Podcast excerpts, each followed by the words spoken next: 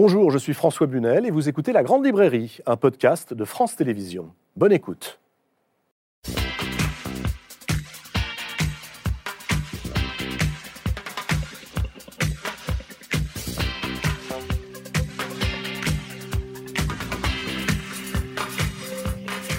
Bonsoir, bonsoir à tous et bienvenue dans la Grande Librairie. On a longtemps écrit l'histoire en oubliant la moitié de la population, les femmes. Tiens, par exemple, prenez un manuel scolaire d'histoire. Où sont les femmes? Qui raconte le destin de celles qui ont gouverné, régné, créé, résisté et dont nous sommes les héritiers? Il faut bien reconnaître que quand on parle des femmes dans l'histoire, c'est souvent pour les cantonner à un rôle mineur, décoratif, toujours le même d'ailleurs, très stéréotypé, et encore, quand on n'a pas purement et simplement aseptisé, effacé, oublié les femmes qui ont fait l'histoire. Alors heureusement, les choses changent depuis quelque temps grâce aux historiens, aux historiennes, mais aussi aux romanciers et aux romancières. Les voici ce soir en direct sur ce plateau de la Grande Librairie avec des livres passionnants et au premier rang d'entre elles, j'accueille Michel Perrault. Bonsoir Michel. Bonsoir François. Michel Perrault. Alors, dire que vous êtes l'une des plus grandes historiennes de l'époque serait en dessous de la vérité. Oh, Mais je le pense sincèrement. Ça commence vraiment bien. Ouais. Vous le savez, vous êtes ici chez vous. Euh, très heureux vraiment de vous retrouver. On vous doit, je le rappelle, des livres majeurs sur l'histoire des femmes, surtout sur le silence c'était le titre d'un de vos livres, des femmes, sur la littérature aussi, et puis notamment sur euh, Georges Sand, dont vous êtes, alors je dois dire, la spécialiste la plus joyeusement contagieuse. On a envie, après vous avoir lu, de dévorer toute l'œuvre de Georges Sand. Vous préfacez un livre absolument nécessaire intitulé Les grandes oubliées de l'histoire et que signe votre voisine sur ce divan, Titiou Lecoq. Bonsoir Titiou Lecoq. Bonsoir. Ravi de vous accueillir sur le plateau de la Grande Librairie. Vous êtes romancière, mais également essayiste. Vous avez synthétisé de façon à la fois légère et brillante tout ce que les historiens, les scientifiques ont écrit ces dernières années sur le rôle des femmes dans l'histoire.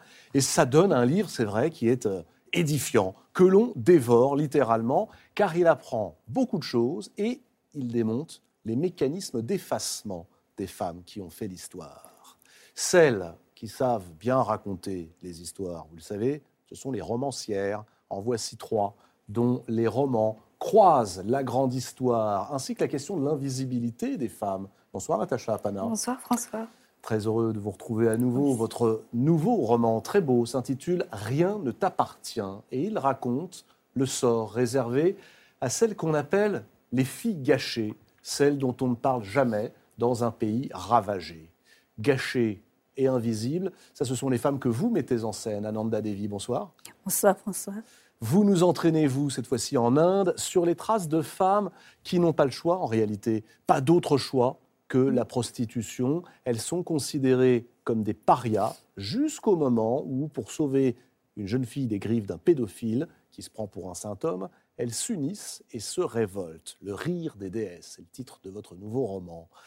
Que signifie être une femme libre? Eh ben, C'est la question que pose Delphine Coulin dans une brillante saga romanesque. Bonsoir Delphine Coulin. Bonsoir. Loin à l'ouest, titre de votre livre qui raconte bah, l'histoire du XXe siècle, j'allais dire tout simplement. Sauf que c'est à travers le regard des femmes d'une même famille sur cinq générations, avec au cœur du roman un secret dont, je vous préviens, nous ne révélerons rien, mais qui en dit long sur la façon dont on a effacé les femmes dans l'histoire. Alors Michel Perrault, vous ouvrez votre préface au livre de Titiou Lecoq en posant une excellente question que j'ai très envie de vous retourner. La voici. Qu'est-ce que, petite fille, on perçoit quand on nous raconte l'histoire Mais oui, qu'avez-vous perçu, vous, lorsque, petite fille, on vous racontait l'histoire? Rien. Rien du tout. Ça ne me gênait pas tellement euh, parce que je ne faisais peut-être pas tellement la différence des sexes. Euh, je, voyais les petits garçons, j'en étais un aussi. Enfin, ah, vous en étiez un? Oui, oui. J'avais, je, rêvais d'une identité de garçon, bien sûr. Hein. Euh, pourquoi? Parce que les petites filles de ma génération étaient quand même un petit peu en dessous. Donc, euh, être un garçon et s'adresser à moi comme un garçon, ça me plaisait assez, Vous voulez dire que quand on vous racontait l'histoire de l'humanité, il était normal que ce soit pour vous, petite fille, l'histoire des hommes et pas l'histoire des hommes et des femmes? Oui, c'était presque normal, tellement à cette époque lointaine, on n'y pensait pas tellement. Les, les, filles, les femmes, je les retrouvais plutôt dans les contes. Là, on les retrouvait. Et combien hein? Et d'une certaine manière, il y avait le monde de l'histoire, viril, mmh. austère, masculin, et le monde des contes, du rêve, qui était féminin. Ce qui est une division intéressante, mais dangereuse, mmh. hein, bien sûr. Mais bon, euh, on vit comme on peut quand on est une petite fille. Alors ça, c'est la petite fille Michel Perrault, qui n'est pas encore l'historienne qu'elle deviendra, écrivant notamment avec Georges Duby cette fameuse histoire des femmes en Occident. À quel moment a eu lieu, j'allais dire, la prise de conscience, un, de euh, l'effacement des femmes dans l'histoire, et deux, de la nécessité de réparer cet effacement? Simone de Beauvoir, dans son magnifique livre Le deuxième sexe, 1949, pose évidemment la question, bien sûr, mais elle est très pessimiste parce que elle dit de façon presque un constat, ce sont les hommes qui ont fait l'histoire des femmes. Mm. Hein. Et pour ma génération, après, c'est les années 70. Hein. Euh, moi, j'ai commencé l'histoire, au fond, plutôt obnubilée par le social, hein, beaucoup plus que par les femmes. 70, c'est le mouvement de libération des femmes. Et quand on y participe, on se pose aussi des questions sur soi-même et sur ce qu'on raconte. Et je me suis dit un jour, au fond, qu'est-ce que je raconte sur les femmes? Rien. Hein? Rien. Il serait peut-être temps de changer et c'est comme ça, je ne vais pas vous raconter tout ça, qu'on a euh, démarré des cours, des recherches. Et maintenant, c'est un univers, hein, un, univers de recherche que le livre de Tissot Lecoq euh, embrasse en quelque sorte, rend compte. C'est ça qui est intéressant dans son livre. C'est que chez cette jeune femme journaliste, romancière, il y a eu vraiment un travail, une volonté de, de, lire tout ça et de le transmettre mmh. à un public plus large. C'est pour ça que j'ai apprécié beaucoup son livre. Alors on va euh, venir en détail hein, sur votre livre Titu Lecoq, mais euh, je voudrais que vous répondiez à cette question que pose Michel Perrault, car elle pose aussi la question, bien évidemment, d'un inconscient collectif, elle pose aussi la question de la représentation euh, des jeunes femmes, des petites filles d'abord, des jeunes femmes, puis des femmes. Quant à l'histoire, vous, quand vous étiez petite et qu'on vous racontait, tiens, vous en parlez à un moment dans le livre, Il était une fois l'homme. Vous vous demandiez où était la femme ou pas du tout, ou pas vraiment? Eh bien, euh, même chose. Alors, c'est quelques, quelques années après l'enfance de Michel Perrault, la mienne. Mais en fait, même constat et même chose. On me raconte que l'histoire des hommes, ça ne me dérange absolument pas parce qu'il y a vraiment cette idée que les femmes n'ont pas fait l'histoire donc euh, qu'elles étaient matériellement empêchées parce qu'elles s'occupaient des enfants, de la cuisine, qu'elles n'avaient pas pu. Donc c'était normal qu'elles ne soient pas dans les livres d'histoire. Est-ce que cette normalité est partagée par, euh, par, les, par vous trois, les romancières, euh, Ananda Devi par exemple? Oui, et en plus, chez nous, on apprenait aussi que nos ancêtres étaient gaulois, donc ils étaient hommes et ils étaient gaulois. Alors chez vous, je ne l'ai pas précisé. C'est l'île Maurice. Oui, c'est l'île Maurice. Mais c'est fou parce qu'il m'est apparu simplement hier, en préparant finalement l'émission, alors j'ai lu vos livres il y a quelques semaines, que Natacha Apana et Ananda Devi, vous partagiez euh, l'île Maurice, parce que vous êtes toutes les deux nées, euh, avec des trajectoires très différentes. Mais ce n'est pas la raison pour laquelle je vous ai invité. Mais en revanche, vous, vous, aviez ce sentiment que, euh, après tout, c'était normal qu'on ne parle pas des femmes. oui, on, était à l'école pour, pour apprendre, donc on prenait tout ce qu'on nous offrait, enfin, on les absorbait, un mmh. peu comme des éponges. Et ce n'est que bien après que j'ai commencé à réfléchir à tout cela, y compris cette histoire de nos ancêtres les Gaulois, parce qu'on n'apprenait pas l'histoire de notre propre pays en classe d'histoire. On apprenait l'histoire de France ou l'histoire d'Angleterre. Mais les hommes, c'est vrai qu'ils ben, étaient partout et les femmes euh, disparues, y compris mes propres, nos propres aïeuls, en fait. Natacha, ça vous choquait ou vous trouviez ça normal? Quand vous étiez petite moi, j'avais euh, assez tôt la conscience qu'il y avait une histoire évidente, euh, connue de toutes, de toutes et de tous, qui était l'histoire qu'on nous racontait à l'école, mais qui avait aussi une histoire de l'ombre, puisque j'ai été entourée de femmes. Et ces femmes-là me racontaient leurs histoires, que moi je trouvais aussi importantes que celles qu'on nous racontait à l'école. Et j'ai très tôt eu cette euh, conscience-là de deux choses, pas dans la même lumière. Donc il y avait quand même une histoire parallèle. Parallèle, absolument. Mais pas, je veux dire, dont l'importance pour moi était égale, mais la lumière jetée dessus était inégale. Delphine Coulin? Alors, moi, j'étais plus comme Michel Perrault, c'est-à-dire que je ne me posais pas la question, mais ce n'était pas parce que je me disais que les femmes euh, n'avaient de toute façon rien fait, c'était parce que j'étais très garçon manqué et que je n'avais pas une vision du tout genrée du monde. Pour moi, les garçons et les filles, c'était pareil, et donc quand je lisais Astérix euh, et Obélix, je m'identifiais pas à Falbala, je m'identifiais à Astérix euh, plutôt qu'à Obélix. et, quand je lisais l'histoire de France, c'était pareil, je m'identifiais aux figures masculines et ça me posait pas du tout problème que ce soit pas des femmes. On va commencer alors justement par ce livre qu'il faut lire absolument. Vous qui nous regardez ce soir, lisez-le et surtout offrez-le aux jeunes, les filles pas seulement, les garçons aussi, car il vous apprendra ce qu'on ne vous raconte précisément pas à l'école, une autre histoire, et peut-être est-ce ainsi que l'on pourra modifier le regard porté sur les femmes et leur place dans l'histoire. Il permet aussi, me semble-t-il, ce livre, qui synthétise très brillamment, de déviriliser cette histoire de France alors le tout de façon très sérieuse, historiquement, mais avec beaucoup d'humour, un poil de légèreté aussi, les grandes oubliées. Donc Titiou Lecoq, c'est aux éditions L'Iconoclaste, avec préface de Michel Perrault. Euh, j'aimerais rappeler que vous avez, euh, Titiou Lecoq, Michel disait tout à l'heure que vous étiez journaliste et romancière, c'est vrai, mais vous avez commencé sur le web, sur Internet. Euh, c'est important, c'est-à-dire que vous êtes aussi au contact d'une autre culture que la culture très classique. En tenant un blog, vous avez connu ensuite un beau succès avec un premier roman qui s'appelait Les Morus. Euh, vous avez aussi publié un livre sur Honoré de Balzac et un autre sur le combat féministe et la charge mentale des jeunes mères. J'aimerais savoir comment est né ce livre, cette envie de synthétiser, de raconter et de transmettre une histoire qui ne nous est pas, qui ne vous a pas été racontée. Euh, c'est parti du constat que ce livre n'existait pas. Je pensais que ce livre existait et je l'ai cherché. Et je me suis rendu compte que ça n'avait pas été fait et que euh, j'ai la chance dans mon travail de pouvoir lire beaucoup de travaux historiques, de me rendre compte que voilà, les historiennes produisent énormément de savoir nouveau sur ces questions-là. Mais comme elles sont toujours sur des périodes très précises, on va avoir mm. effectivement un nouvel ouvrage sur euh, les femmes dans le, au, dans le, au Moyen Âge, voilà, sur le pouvoir féodal, mais des choses très précises. Et il n'y avait pas le côté un peu synthèse de la préhistoire à nos jours, les dernières, euh, les, dernières nouveautés qu'on a vues surgir et comment ces femmes sont, ont surgi du passé. Et ça, je ne l'ai pas trouvé. Donc je me suis dit, on va le faire. Et, euh, et je suis très sensible au côté vulgarisation.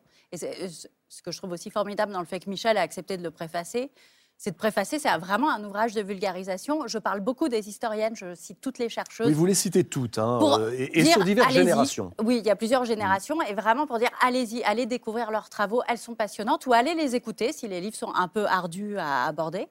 Mais, euh, mais vraiment les mettre en lumière et, euh, et essayer d'amener les gens. Je considère que dans une époque où il y a beaucoup de sources de divertissement, comment est-ce qu'on fait pour que les gens ouvrent un livre et restent jusqu'au bout quand c'est un livre d'histoire? c'est une, question. C'est une question qui touche tout le monde, y compris les romancières, à mon avis. Comment est-ce qu'on fait? Ben voilà, comment est-ce qu'on fait? Mais j'ai beaucoup réfléchi à ça et sur le ton et d'où le côté.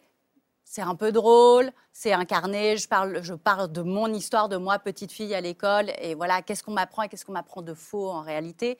Voilà, et je, me suis dit à un moment, il faut quasiment mettre du suspense, quoi. Qui, quitte à écrire un peu comme on parle? Mais c'est en faisant semblant. Mais en faisant semblant. Oui.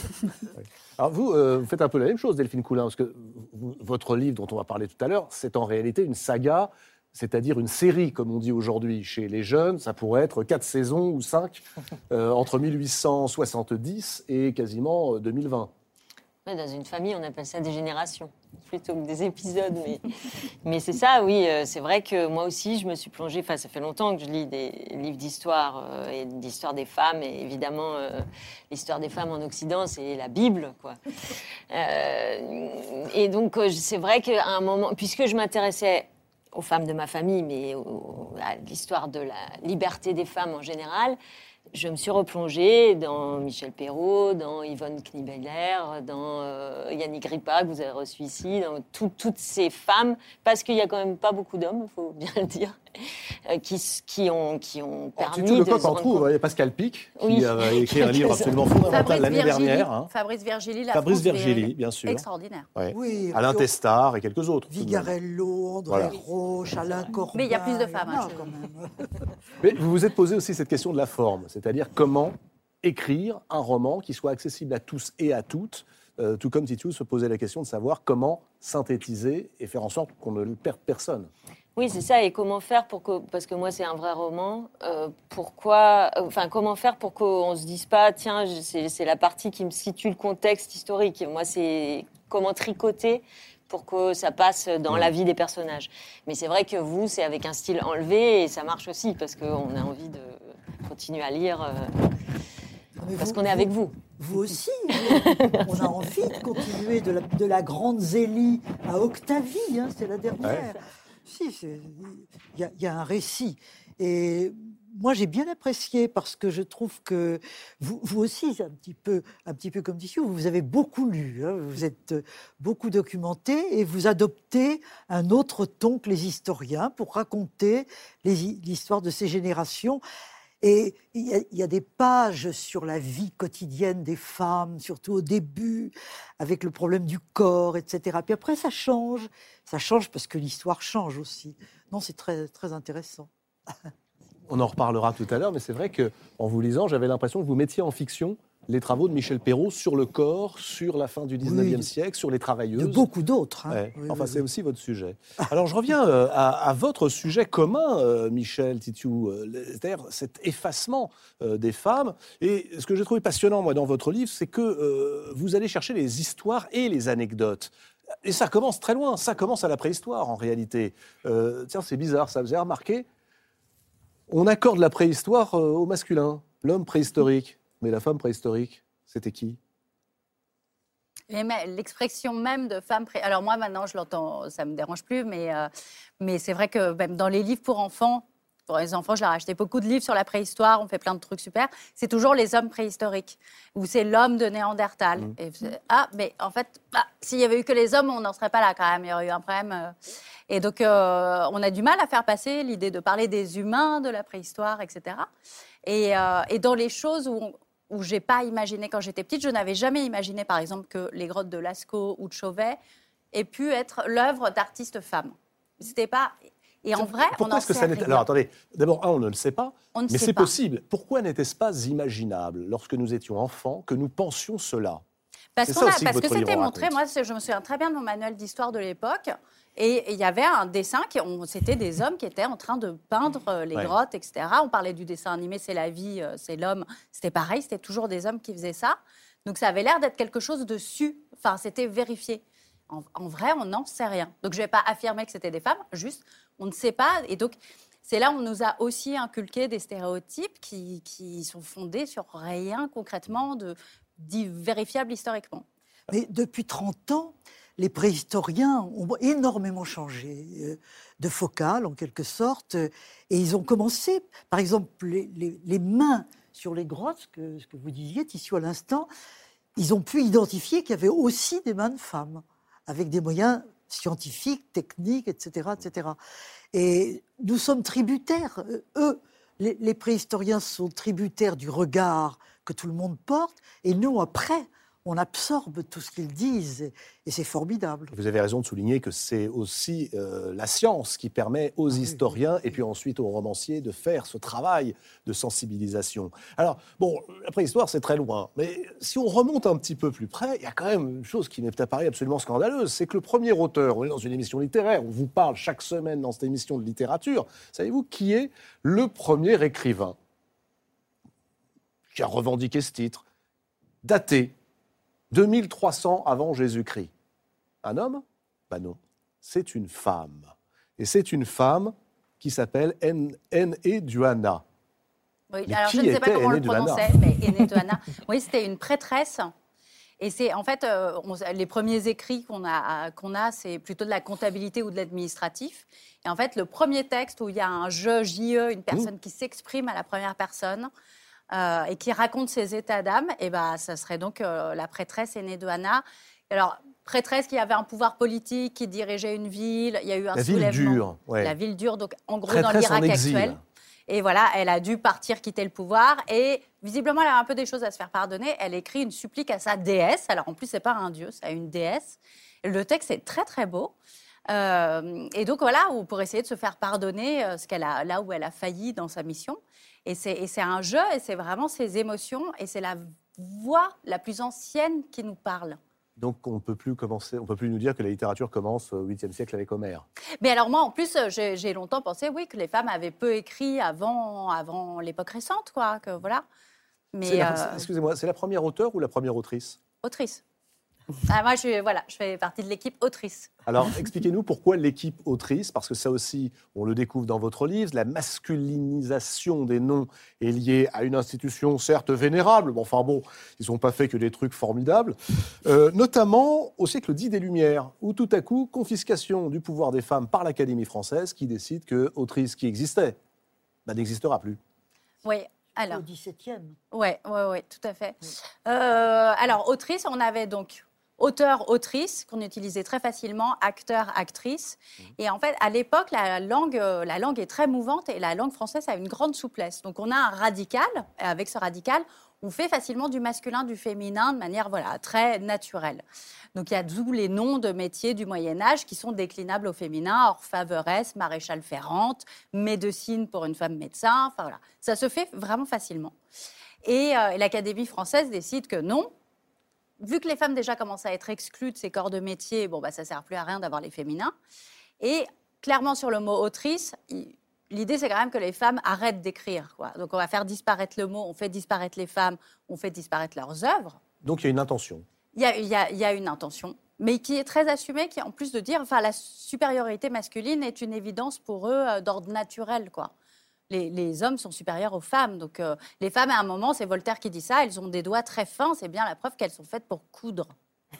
Bah, oui, on n'y avait pas pensé, mais voilà. Et, euh, donc, on, su- on supprime ce mot. Et, moi, j'ai un attachement particulier à autrice parce que, euh, en gros, au XXe siècle, quand beaucoup de femmes commencent à publier, on se dit ah bon bah on va quand même féminiser auteur, on va faire auteureux.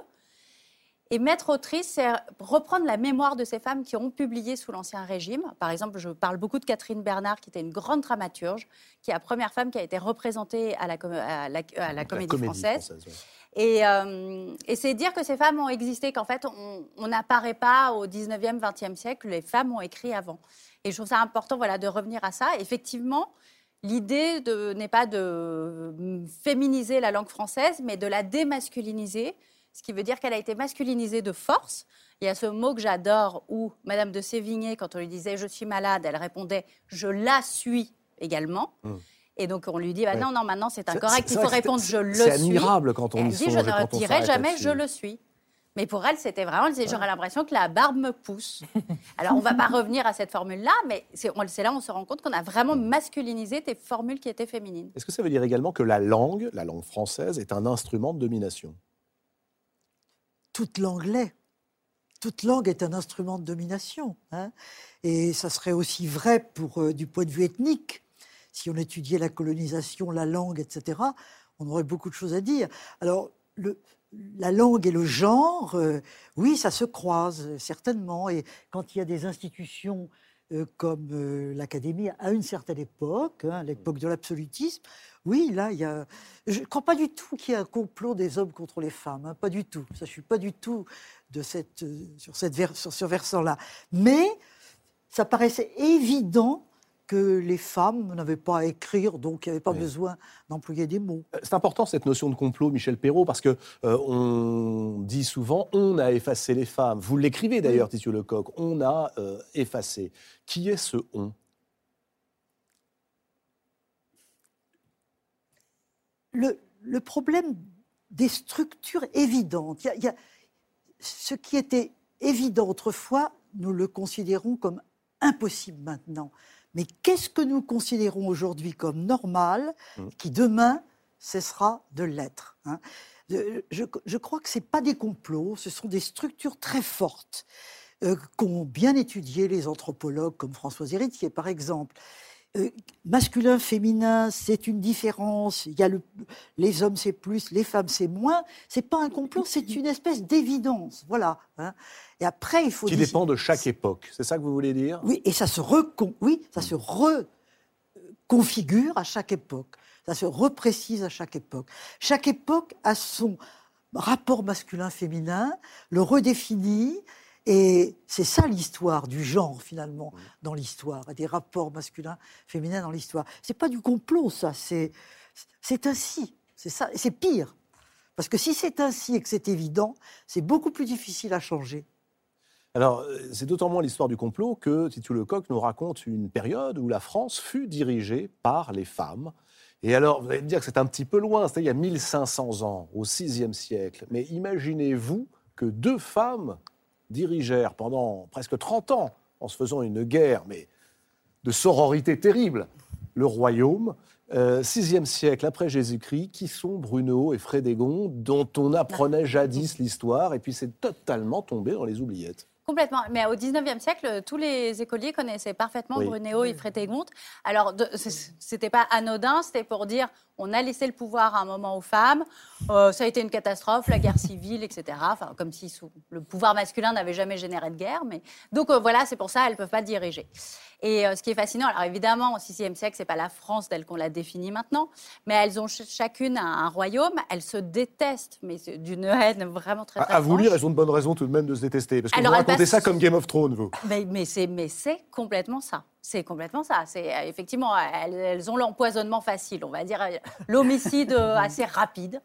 Euh, mais c'est surtout euh, Brunéo va quand même régner pendant au final quasiment 40 ans parce que euh, parce que quand ce- elle règne, euh, son fils lui dit mais quand il devient majeur tu peux continuer. Après elle prend la régence pour ses petits-fils, elle va prendre la régence pour son arrière-petit-fils. Et, euh, et maintenant, elle est, enfin, quand même, elle nous a laissé quelque chose. C'est la sainte patronne des commissaires de police. Tiens donc. Et oui. Et parce qu'elle a plus ou moins institué la police en France. quoi. Donc elle a, elle a quand même changé des choses politiquement dans la gestion du royaume. Pour quelles raisons ne sont-elles plus enseignées? C'est ça qui est intéressant. Vous l'avez dit, il fut un temps où tous les lycéens, tous les écoliers, tous les collégiens savaient cette histoire. Aujourd'hui, euh, ça n'est plus le cas. Pour quelles raisons?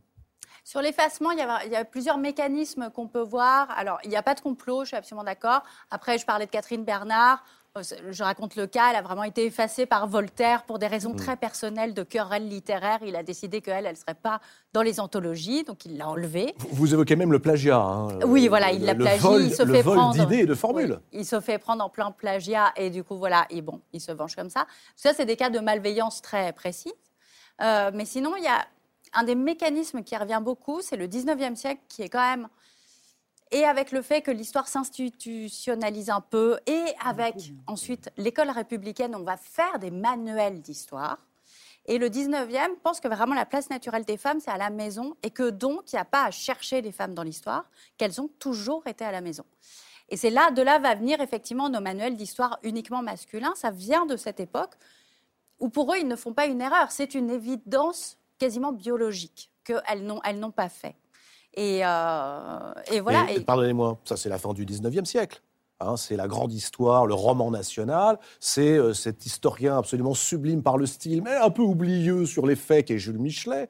Ouais. Admirable, il faut le lire, ne serait-ce que pour voir ce qui manque. Euh, mais là, on est au début du 21e. Et alors, j'ai fait un peu, ce que- j'ai vérifié ce que vous affirmiez Alors. en me disant non mais fiche du monde là. Donc on a été voir, voilà, tiens, voici un manuel de quatrième, date de 2019. Puis voici le manuel d'histoire de cette année, pour les secondes et pour les premières, 2020-2021. Alors je vous laisse regarder hein, le choix décoratif de la couverture, et puis derrière on cherche, et on trouve en tout et pour tout, sur un total de plus de 300 pages, un petit peu moins de 25 à 30 pages consacrées aux femmes. Eh oui. Et, et encore, c'est un choix du manuel parce que dans le programme, il n'y a vraiment rien n'incite. Parce qu'il y a les directives de l'éducation nationale dans lesquelles vraiment rien n'incite à parler des femmes. Et, et l'association Mnémosine, par exemple, qui travaille sur Mhm. ces sujets, qui est une association d'historiennes spécialistes des femmes et du genre, euh, constate même un recul de la place des femmes dans les consignes. Euh, donc y a ce que, et après, les manuels, les gens qui font les manuels s'en emparent et peuvent décider de quand même éclairer un peu plus, prendre des exemples avec des femmes, etc. Donc ils ont quand même choisi dans le manuel de- d'en parler, mais il n'y avait pas d'obligation. Ouais. C'est un petit peu plus étoffé euh, sur le- la classe de quatrième. Donc ça va dépendre des manuels. Mais- Et après, en vrai, ça va dépendre des profs. Il y a beaucoup d'initiatives personnelles de profs qui ont envie de parler de ça, de s'en emparer. Donc il y a plein, de- plein de choses qui s'inventent. Mais l'institution est en retard sur ce qui se passe réellement et en plus sur ce que les élèves demandent. Et ça, les profs le disent, les élèves sont vraiment demandeurs et demandeuses de cette histoire-là. Delphine Coulin, je relève dans Loin à l'Ouest une euh, phrase c'est comme si la moitié des pages d'un livre d'histoire avaient été effacées. C'est exactement ce qui se passe en C'est réalité. exactement ça, oui. Oui, puisque, comme vous le montrez très bien, euh, les femmes agissent. Enfin, elles ne sont pas pendant tous ces siècles euh, à la cuisine en train de s'occuper des enfants.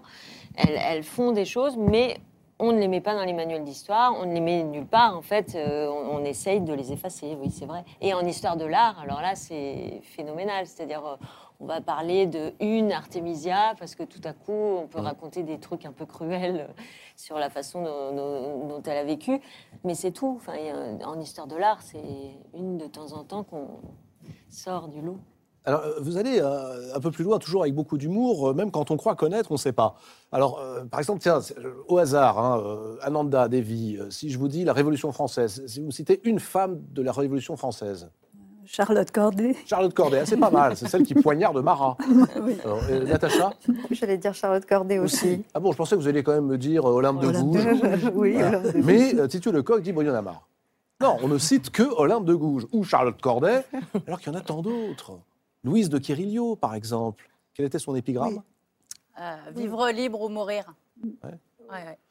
Oui, Dominique Pourquoi les- une historienne, a fait beaucoup de choses sur les clubs de femmes. Sur, euh, il y avait des groupes et ils sont assez bien connus.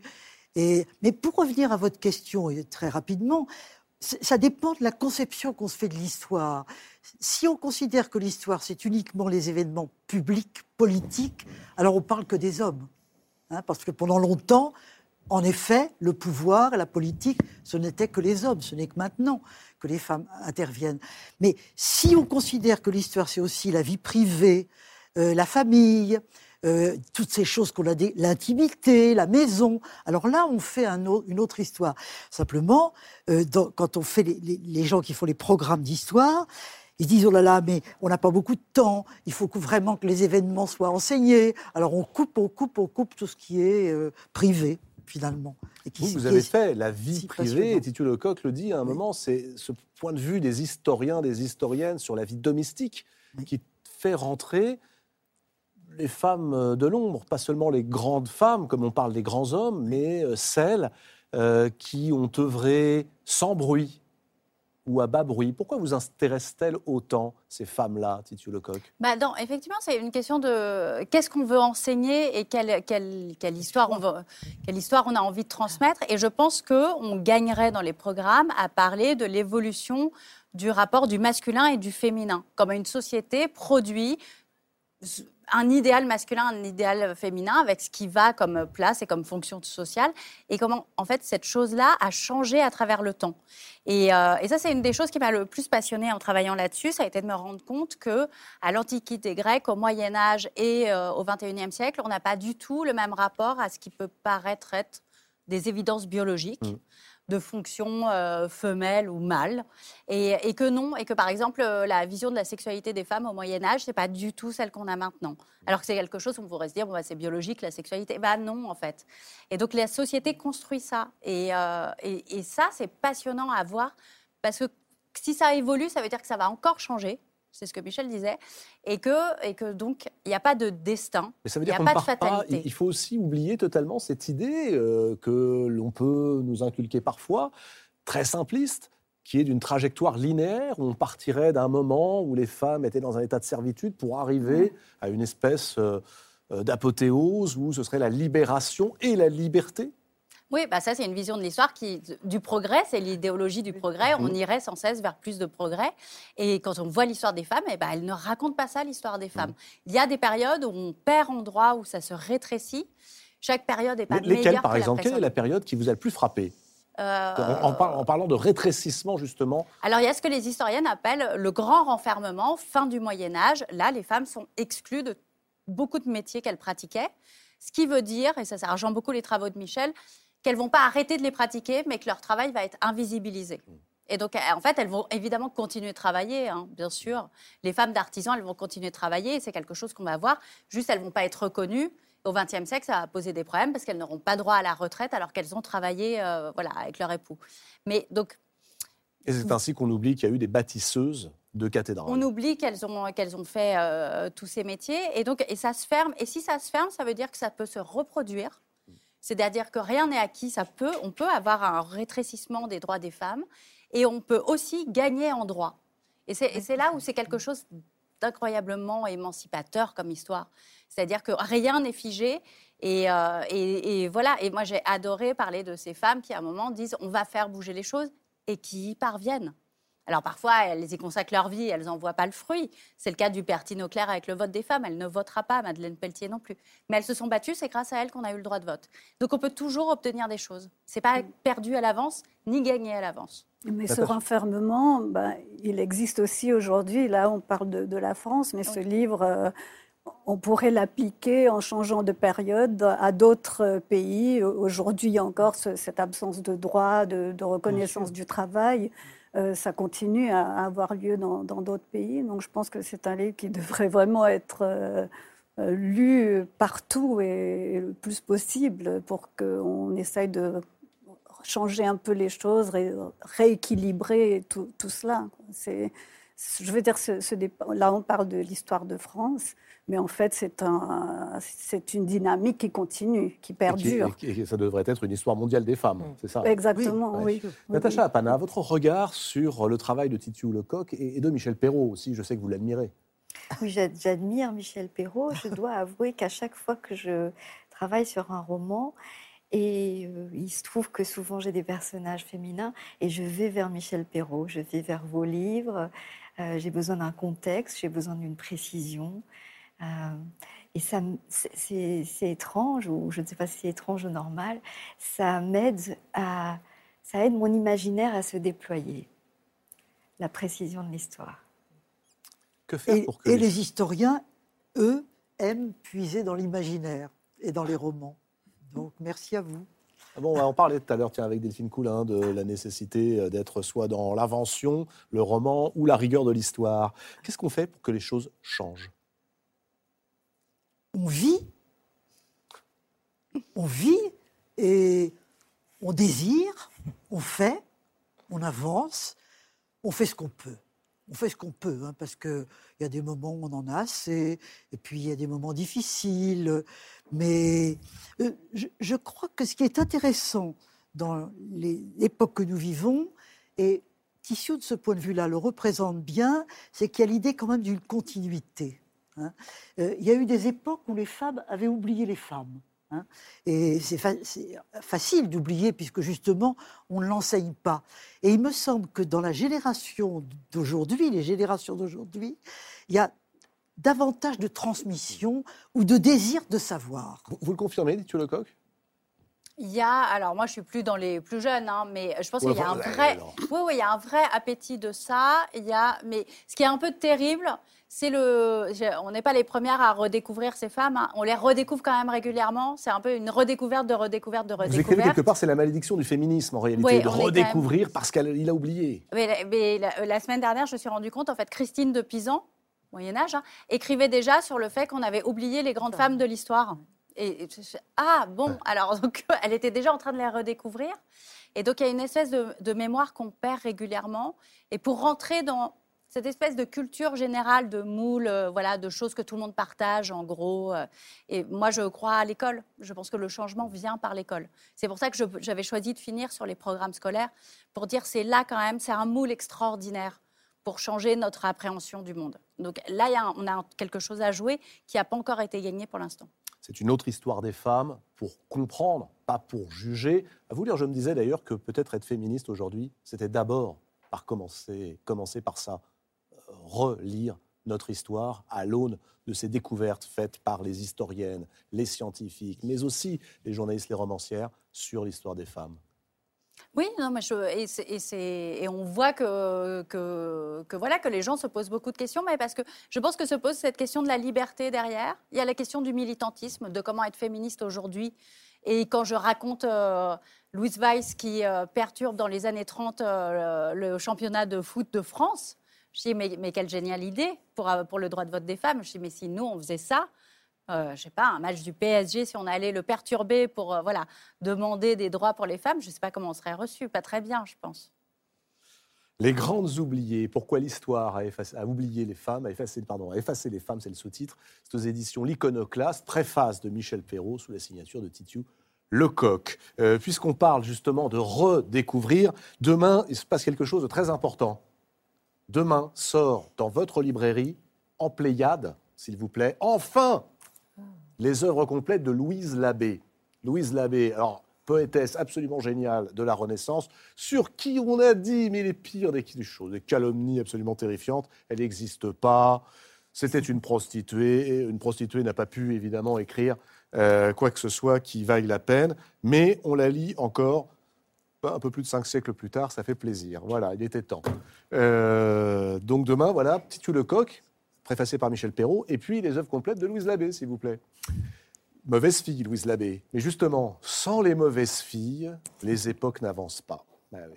Elles sont des pionnières, les mauvaises filles, nécessaires à la marche du monde. Voilà ce qu'on peut lire sous la plume, cette fois-ci, de Delphine Coulin, qui signe une saga romanesque qui nous entraîne sur la piste, on l'a dit, de cinq générations de femmes, d'une famille où les secrets sont bien gardés et où les femmes se battent pour leur liberté, même si chacune a une conception très personnelle de la liberté. Loin à l'ouest est publié aux éditions Grasset de la Première Guerre mondiale à nos jours, traversée d'un siècle, du point de vue des femmes.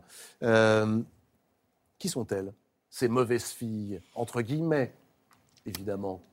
Alors, je vais commencer par celle d'aujourd'hui. Il y en a une qui s'appelle Octavie et qui cherche à comprendre pourquoi sa grand-mère et sa mère ne se parlent plus.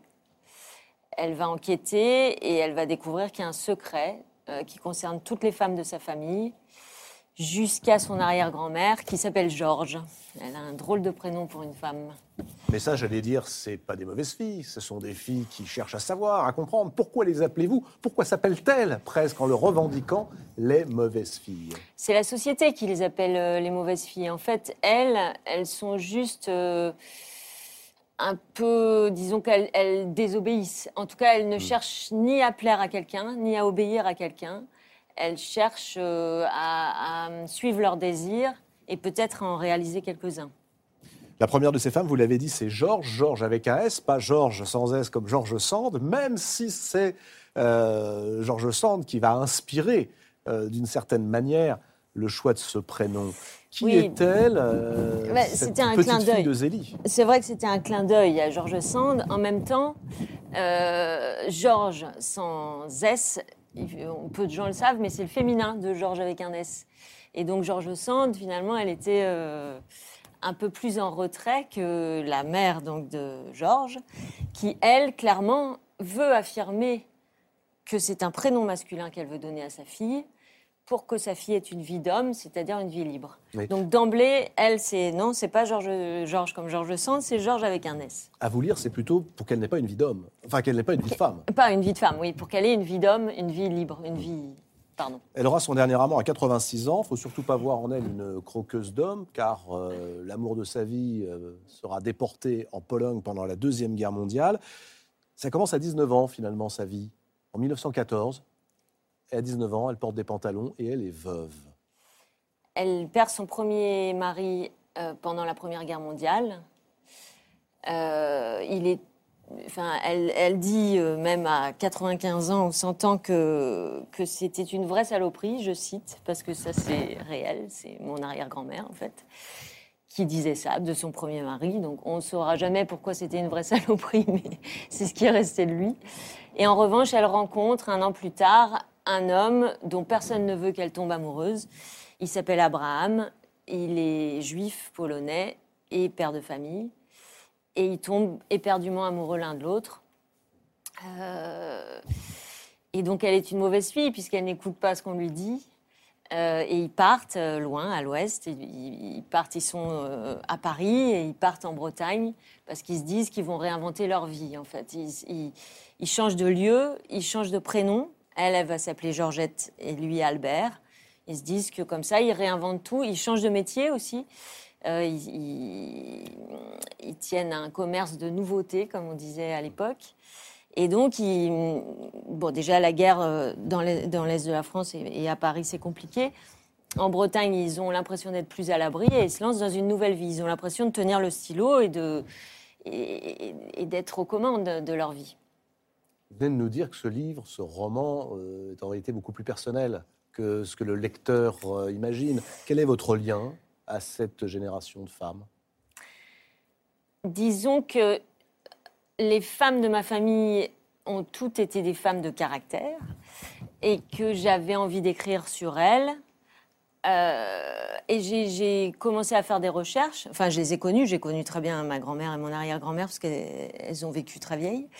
Euh, mais quand j'ai commencé à faire des recherches dans les archives, euh, aux archives nationales, sur les sites internet d'archives, en fait, sur les hommes, on trouve plein de choses. On trouve euh, euh, les livres de soldats, les livrets de soldats, Mm. par exemple, depuis le service militaire. Euh, Donc, euh, on trouve la description physique, le niveau d'études, les différentes adresses qu'ils ont de 20 à 45 ans. Enfin, on trouve plein de choses. Et sur les femmes, on trouve rien. On trouve les actes de mariage. Et c'est tout, Et c'est quasiment. tout. Mais qu'est-ce que tout. ça nous raconte, ça, Michel Perrault? Vous avez travaillé, vous aussi, comme historienne, sur ce trou noir qui est euh, la disparition de la vie des femmes, réduite à deux dates, le- la date de naissance et la date de mariage, Oui, et les enfants.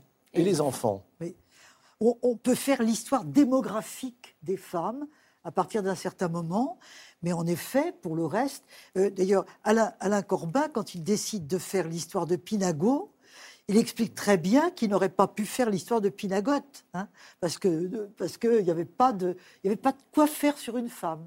Par contre, sur Pinago, il trouve euh, le service militaire, euh, le métier, etc. Oui, il y a- Il il y a- choisit un anonyme dans le 19e Voilà. siècle et il raconte sa vie, mais il n'aurait pas pu effectivement Il n'aurait sur pas une pu le faire sur une Ouais. femme, dit-il, en effet. Et le problème de l'enregistrement des données, oui, c'est en effet un problème pour faire l'histoire des femmes. Mais enfin, on peut s'en sortir quand même. hein. Euh, on peut s'en sortir. Vous ajoutez quand même tout. une chose qui est glaçante, Delphine Coulin, c'est euh, le destin des correspondances. Parce que euh, très Oui. souvent, les historiennes travaillent à partir de ces correspondances. On a les correspondances des hommes gardées par les femmes. En revanche, les hommes ne conservaient pas forcément les lettres qu'ils recevaient de leurs belles.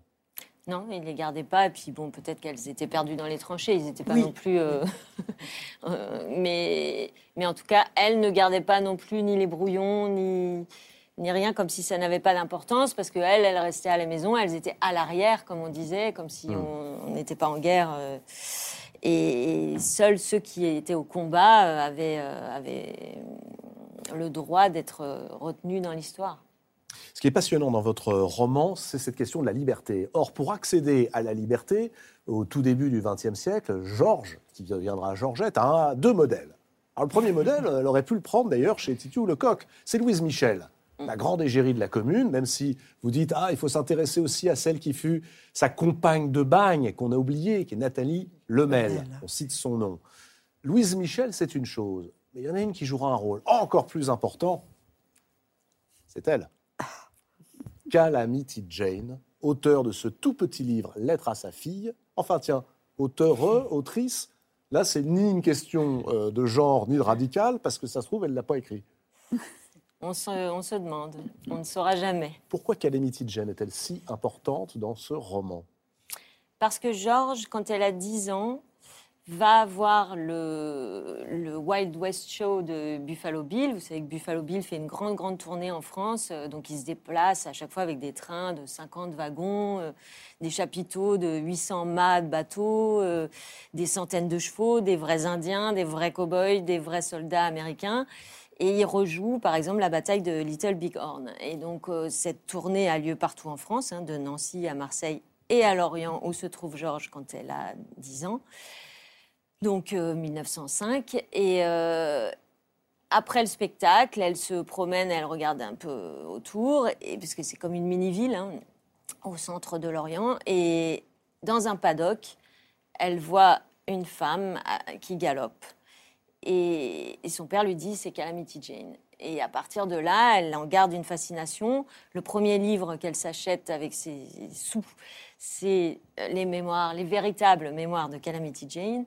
Et après, toute sa vie, puisqu'on suit Georges de sa naissance euh, jusqu'à ce qu'elle ait plus de 100 ans, euh, toute sa vie, elle garde une fascination pour Calamity Jane, pour le Far West, euh, loin à l'ouest, et puis pour cette, cette envie d'ailleurs, cette envie de et cette, cette envie de liberté. Assez rapidement, hein, on découvre, et elle découvrira, qu'il bah, y a plusieurs versions hein, de ces mémoires de Calamity Jane, que les historiens faisant leur travail, on s'aperçoit qu'elle a sans doute pas écrit euh, cette, cette, jeune femme et que euh, tout cela est parfaitement faux. Et là, vous sortez cette phrase admirable d'un grand écrivain qui est un peu philosophe, mais d'abord cinéaste, John Ford. L'homme qui toit Liberty Valence, vous en souvenez? Si la légende devient réalité, imprimez la légende. Qu'est-ce qu'on en fait de cette phrase qui est terrible? La légende ou l'histoire? La vérité? Elle est terrible. Elle est terrible parce que dans le film, elle est prononcée par un journaliste. Donc ça, c'est pas très, c'est un peu malhonnête. Et si c'était un historien ou une historienne, ça le serait aussi. Pour une romancière, c'est plutôt plaisant. C'est-à-dire que pour moi, quand j'ai commencé à travailler sur ces personnages, je me suis posé la question du récit d'une vie. Et finalement, une vie, c'est ce qu'on vit, certes, c'est des faits, c'est des, dates un peu inscrites partout, mais c'est aussi l'histoire qu'on se raconte, chacun d'entre nous. Euh, on, essaye de, rassembler ces dates et ces faits, et puis on se raconte une histoire avec un début, avec un but, avec des obstacles. On se raconte une vraie histoire finalement, où on est le personnage principal et l'auteur en même temps. Mmh. Et ça, veut dire quoi C'est-à-dire qu'on y ajoute un petit peu de rêve, un petit peu de conte, quelques mensonges? Oui, et d'ailleurs, à part la phrase de John Ford, je mets aussi une phrase que j'adore de Pessoa qui dit, en gros, qu'on a de, tous deux vies. Une vie réelle, il dit dans le commerce des autres, et puis la vie imaginaire. Et, et, et il a l'air de dire, et je le pense aussi, que on a tous deux vies, effectivement, et que ces deux vies comptent autant l'une que l'autre. Je pense que nos rêves, ou nos, y compris nos rêves collectifs, y compris nos rêves politiques, y compris les, livres qu'on lit, y compris l'histoire, euh, alimentent nos vies et comptent autant que le métier qu'on fait ou euh, ce qu'on fait de concret et qui sera marqué peut-être dans des registres d'archives. Je ne veux rien révéler, Delphine Coulin, euh, de ce secret de Georgette qui va empoisonner la vie de toutes ces lignées de femmes, mais dire que c'est aussi un roman sur l'invisibilité, en tout cas c'est comme ça que je l'ai lu, euh, et vous évoquez, page 319, une forme d'autocensure, lorsque euh, Georgette, qui pendant la Deuxième Guerre mondiale a été arrêtée, emprisonnée à Fresnes, ne parle pas à son fils de ce qu'elle a vécu, sous prétexte que ce fils, lui, a fait la guerre. Alors il a été euh, mobilisé, puis démobilisé, il a perdu en 40, et puis ensuite il a été, on ne sait où, en Allemagne, il en est revenu. Qu'est-ce que ça veut dire? Ça veut dire que les femmes, certaines femmes, se sont tues pour protéger les hommes, s'invisibilisant elles-mêmes? Est-ce de l'autocensure? Oui, là, euh, en l'occurrence, c'est Lucie. Elle est jeune résistante. Elle a été emprisonnée. Elle a été torturée. Mais quand son mari rentre euh, du Stalag, elle, euh, elle n'ose pas lui dire, parce qu'il lui dit que, lui n'a pas été torturé, elle n'ose pas lui dire qu'elle l'a été, parce que c'est pas qu'il y ait un degré dans la souffrance, mais normalement, au sortir de la guerre, tout le monde était d'accord pour dire que les hommes avaient plus souffert. Et d'ailleurs, sur les, les résistantes qu'il y a eu, il y a eu six médaillés, je crois, et ES de la résistance parce que finalement, pour tout le monde, les résistants, c'était ceux qui s'étaient battus les armes à la main pour libérer euh, Paris ou les villes. Si tu le coq donne la liste hein, de celles qui étaient au, CNR, le Conseil national de la résistance, et effectivement, elles sont très peu nombreuses. Euh, elles sont très peu. Et, dans notre mémoire, ça s'est beaucoup, pour le coup, masculinisé l'idée de la résistance, alors que, en fait, elles étaient très nombreuses. Et un des mécanismes, il y en a plusieurs qui expliquent que ça soit masculinisé, c'est exactement ça, c'est qu'effectivement, sortir de la guerre, beaucoup de résistants vont demander des médailles, faire valoir leurs droits, voire même demander à se présenter sur des listes électorales, alors que les femmes bah, vont redevenir l'institutrice qu'elles étaient avant, euh, la pharmacienne, etc. Et elles vont pas. Et moi, je me suis rendu compte que c'était le cas très récemment dans ma famille. En fait, on a toujours considéré que mon grand-père était un résistant puisqu'il avait une médaille. Et en fait, ma grand-mère a quand même caché des soldats américains. Et je me suis dit, mais en fait, elle était aussi une résistante. Mmh. Mais je pense qu'elle-même ne s'est jamais dit les choses sous cet angle-là. Ah, Effectivement, c'était, voilà, il fallait rendre cet, euh, cet hommage aux hommes. Oui, je, crois qu'il y a deux choses. Il y a, par exemple, dans la résistance, les formes de résistance féminine n'étaient pas les mêmes que celles des hommes. Il y a ça. Et puis il y a le fait que les femmes, au fond, euh, en effet, se dévaluent. Je crois que ça, vous le montrez très bien dans le roman. Ça, dans le livre, dans votre livre, c'est très important. Je voulais vous demander pourquoi vous avez mis loin à l'ouest? C'est à cause de Calamity Jane parce que l'ouest euh, représentait vraiment la frontière de la liberté? Eh ben, c'est les deux, parce que euh, d'une part, euh, j'avais envie de traverser tous ces territoires, et de fait, elles partent de Russie, elles vont en Europe de l'Est, puis à Paris, euh, puis en Bretagne, et on va jusqu'en Amérique euh, du Sud, puis euh, on va jusqu'à New York. Et donc on traverse tous ces espaces d'Est en Ouest. et par ailleurs, c'est vrai que du coup, ça me permettait de souligner que loin à l'ouest, c'est Far West, et aussi, littéralement, et, et de tricoter avec Calamity Jane. Donc c'était. Et puis je trouvais ça. Enfin, c'est vrai que je suis née à l'Ouest et que je pense que j'ai un, j'ai l'impression que l'Ouest, c'est la direction de l'espoir. On dit la promesse de l'aube, on dit euh, à l'Est d'Éden, mais moi, l'Ouest, j'ai l'impression que, enfin, en tout cas, dans ma famille, à chaque fois qu'on allait, qu'on cherchait un ailleurs qui soit plus, plus, plus beau, euh, c'était à l'Ouest. Ananda Devi, votre regard sur Loin à l'Ouest euh, J'ai trouvé, en lisant vos deux livres, l'un après l'autre, je me suis dit finalement que ces effacements dont, dont vous parlez, euh, finalement, la romancière vient combler ce, vide-là de, l'histoire, euh, ou des historiens, de certains en tout cas, et qu'elle le fait si bien qu'on comprend tout de suite euh, le rôle de, tous ces personnages, de toutes ces femmes, à, toutes, toutes ces périodes de l'histoire. Et donc finalement, il fallait ce roman pour, ou tous ces romans qui ont été écrits depuis des, siècles, où les femmes occupent une place centrale. Donc euh, peut-être que l'équilibre vient de cette façon-là entre le roman et, l'histoire. Loin à l'ouest, Delphine Coulin, c'est aux éditions Grasset. Comme chaque semaine, je vous emmène maintenant faire un tour en librairie, librairie indépendante évidemment, Cap sur Genève, en Suisse, et la librairie du Boulevard. Alors, pour Damien Malfait, un homme, votre libraire ce soir, vous allez le voir, le mot livre est avant tout synonyme de liberté et d'égalité. C'est Inès de la Mode Saint-Pierre qui a franchi la frontière.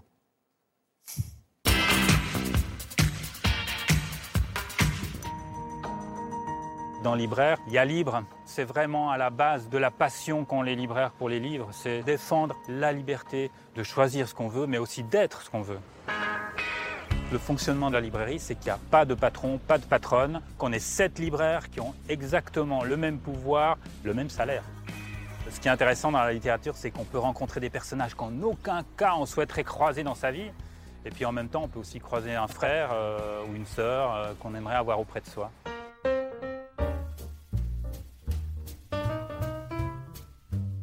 Ah, mon écrivain fétiche, c'est Philippe Roth. Ce qui fait la force de Philippe Roth, c'est qu'il vous transmet une énergie. Il vous bouge, il vous bouge, il vous pénètre. Il est traversé par la puissance. La puissance sexuelle, évidemment, est très présente, le désir. Si vous êtes un lecteur un peu aventureux, moi je conseille évidemment le théâtre de Sabat et la contre-vie, qui sont vraiment deux chefs-d'œuvre absolus. Le livre drôle que je vous conseille, c'est Sergei Dovlatov, La valise. C'est l'histoire de Dovlatov lui-même, qui a été obligé de quitter l'Union soviétique pour aller aux États-Unis et il n'avait le droit de prendre qu'une seule valise. Donc il nous décrit tout simplement à travers huit petits textes absolument délicieux, drôles, surréalistes, qu'est-ce qu'il y a dans cette valise. À découvrir absolument si vous avez envie de rire de façon intelligente. Le choc, c'est Être sans destin de Imre Kertész, prix Nobel de littérature hongrois. C'est un livre donc sur la Shoah, bien sûr, puisque Imre Kertész s'est retrouvé à 15 ans à Auschwitz, à Buchenwald. Il a été à deux doigts de mourir. Il restitue l'incompréhension totale de ce, de ce jeune garçon, de, de même envisager ce qui est en train d'arriver. Et ça vous bouleverse vraiment de fond en comble. Mon livre féministe, euh, c'est Viviane Gornick, Inépuisable, qui est une espèce d'exercice de style absolument extraordinaire. Viviane Gornick nous invite évidemment à relire des grandes figures de la littérature féminine, Virginia Woolf, Colette, mais aussi des hommes comme D.H. Lawrence. Ce qu'elle nous dit, c'est relisez les classiques. Vous allez redécouvrir non seulement une œuvre, vous allez découvrir autre chose que ce que vous y avez vu. Vous allez vous redécouvrir vous-même tel que vous étiez quand vous l'avez lu la première fois. On peut dire c'est la grâce. Et on continue du côté de la grâce, les oubliés de l'histoire, toujours en compagnie de Titu Lecoq et Michel Perrault, Delphine Coulin, avec Natacha Apana et Ananda Devi. Alors voici une autre histoire de femmes oubliées, l'histoire de femmes rendues invisibles dans un pays qui a parfait l'art de l'indifférence, grâce aux mythes. Pratique les mythes. Ça dit que tout est écrit. Alors là, ce pays, c'est l'Inde, Ananda Devi. Je disais tout à l'heure que vous êtes né comme Natacha Apana à l'île Maurice, mais euh, vos parents, vous, sont d'origine indienne, vous parlez quatre langues, je crois. Le rire des déesses, qui vient de paraître aux éditions Grasset, nous entraîne cette fois-ci des bas-fonds de l'Inde, dans l'Uttar Pradesh, une ville pauvre, jusqu'au temple de la ville sainte de Bénarès, qui sont celles que l'on appelle les parasites et qui pourraient être les mauvaises filles de votre roman, pour reprendre le terme de Delphine Coulin. Oui, hélas, euh, quand on parle d'invisibilité, là, ce sont des femmes euh, qui sont visibles. euh, enfin, leur métier, c'est d'être visibles. Et donc, quand on les voit, elles sont habillées de, couleurs très, très brillantes. Elles essaient d'attirer le regard des hommes, mais en même temps pour être totalement effacées de la conscience des, hommes. Et donc, ce ne sont pas seulement les enfants, mais, les filles. Et donc, j'ai un personnage qui s'appelle Vina, qui est une prostituée de cette ville, mais qui est habitée, euh, qui, qui refuse euh, d'accepter son, son sort. Elle, elle y est coincée, elle y est incarcérée, mais en même temps, dans sa tête, elle, elle se, elle se révolte et elle, est- elle a une colère euh, extraordinaire contre les hommes et contre son sort. Et elle a une petite fille qui s'appelle Chinti. Quand, quand, elle arrive, hein, cette Vina, la première fois dans la ruelle, cet endroit que vous nous décrivez et qui est glaçant, la mère Macrel dit en la voyant Ah, une battante à dompter. Oui, C'est terrifiant cette expression, une battante à dompter. Mais c'est une femme qui va la servir. Oui, ben, ce, ce sont des, des- ben, souvent ce sont des femmes qui sont, qui sont les maquerelles.